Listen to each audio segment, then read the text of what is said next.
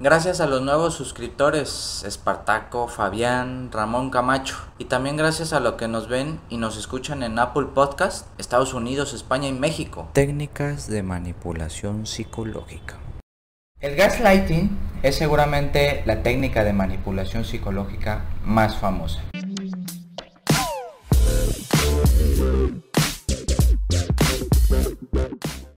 Alejandro Mendoza lo confirma. ¿A qué se refiere el gaslighting? Precisamente si queremos manipular a alguien tenemos que entender que hay que hacerla dudar de todo, hasta de sí misma. Es decir, la persona que queremos manipular tiene que dudar hasta de ella misma. ¿Y cómo podemos iniciar este proceso? Pues haciéndola dudar de sus acciones, de sus emociones, de las situaciones, de sus creencias, de sus recuerdos. Prácticamente formatear a esa persona para que posteriormente dependa emocionalmente de nosotros. ¿Y cómo se hace esto aún más grave? Cuando ya la tenemos en ese punto, tenemos que empezar a generar una necesidad a tal punto que nos pida perdón por haberlo hecho. A ese grado tenemos que llegar. Otra de las técnicas que mayor importancia también han tenido en las redes sociales es la técnica de manipulación psicológica que es la proyección. ¿En qué consiste la proyección? Consiste en transferir emociones a la otra persona. Consiste en transferir pensamientos y creencias a la otra persona que son míos. Ahí está la clave. Obviamente, por ser una transferencia, no se transfieren íntegramente o puramente, sino con una intención malévola. Voy a poner un ejemplo, la infidelidad. Cuando nosotros queremos controlar a alguien sobre todos estos niveles, y nosotros nos podemos dar todo el derecho que queramos para poder manipular a una persona. Podemos ser infieles y no pasa absolutamente nada. En este ejemplo de la infidelidad, nosotros podemos andar con 1300 mujeres o 1300 hombres y sabemos que la otra persona nos va a seguir adorando. ¿Cómo reforzar, cómo promover, cómo incitar a la otra persona para que empiece a adorarnos más?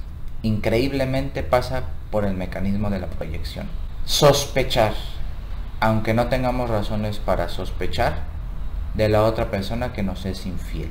Es decir, depositamos en la otra persona nuestros niveles de infidelidad para que lejos de que la otra persona sospeche de nosotros, nosotros sospechemos de ella. Voy a traer a este video una cita de Alejandro Mendoza que explica muy bien esto que les vengo diciendo. Los manipuladores tienden a proyectarse en parte porque quieren mantenerte a la defensiva y así hacer que controlen tu vida. Si nosotros queremos manipular a alguien con esta técnica que es la proyección, es mejor atacar a una persona haciéndola sentir culpable de todo, responsable de todo, y que en ese sentido esté a la defensiva todo el tiempo esa persona, que defendernos nosotros y dar explicaciones. En el fondo nosotros no tenemos que dar explicaciones de nada, sino atacar, sospechar. Hay otra técnica que es muy sutil pero muy muy fuerte, que si queremos manipular a alguien puede funcionarnos perfectamente. Y es la técnica o el comportamiento del aislamiento. ¿A qué se refiere Alejandro Mendoza cuando nos dice que el aislamiento es parte fundamental de la manipulación?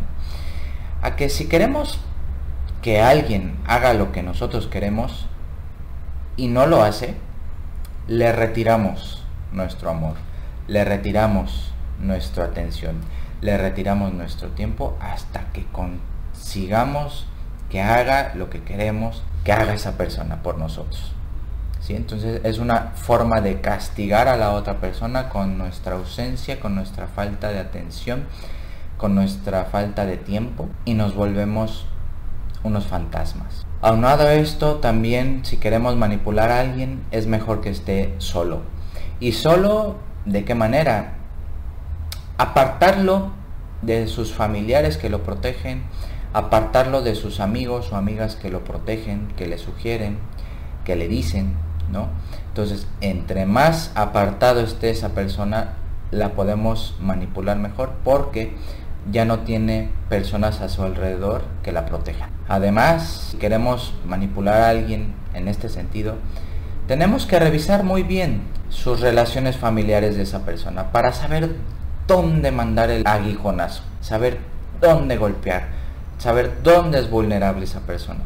Por ejemplo, si la persona que queremos manipular tiene problemas en el pasado, como todos nosotros, con su prima, con su hermana, con su mamá, utilizamos ese fragmento de la historia y se lo sacamos en el presente para poder manipularla emocionalmente, para poder manipularla de esa manera, sacándole cosas del presente que nosotros sabemos que tienen cargas emocionales muy importantes. Hay algo que Alejandro Mendoza menciona como un reforzamiento positivo, uno negativo y también el castigo, ¿por qué no decirlo?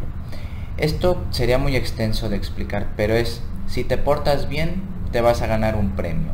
Si te portas mal, me voy a retirar de tu vida y vas a rogar porque yo regrese. Y la otra, en forma de castigo, que sería, pues, te bloqueo del celular, te ignoro, soy indiferente, te golpeo incluso.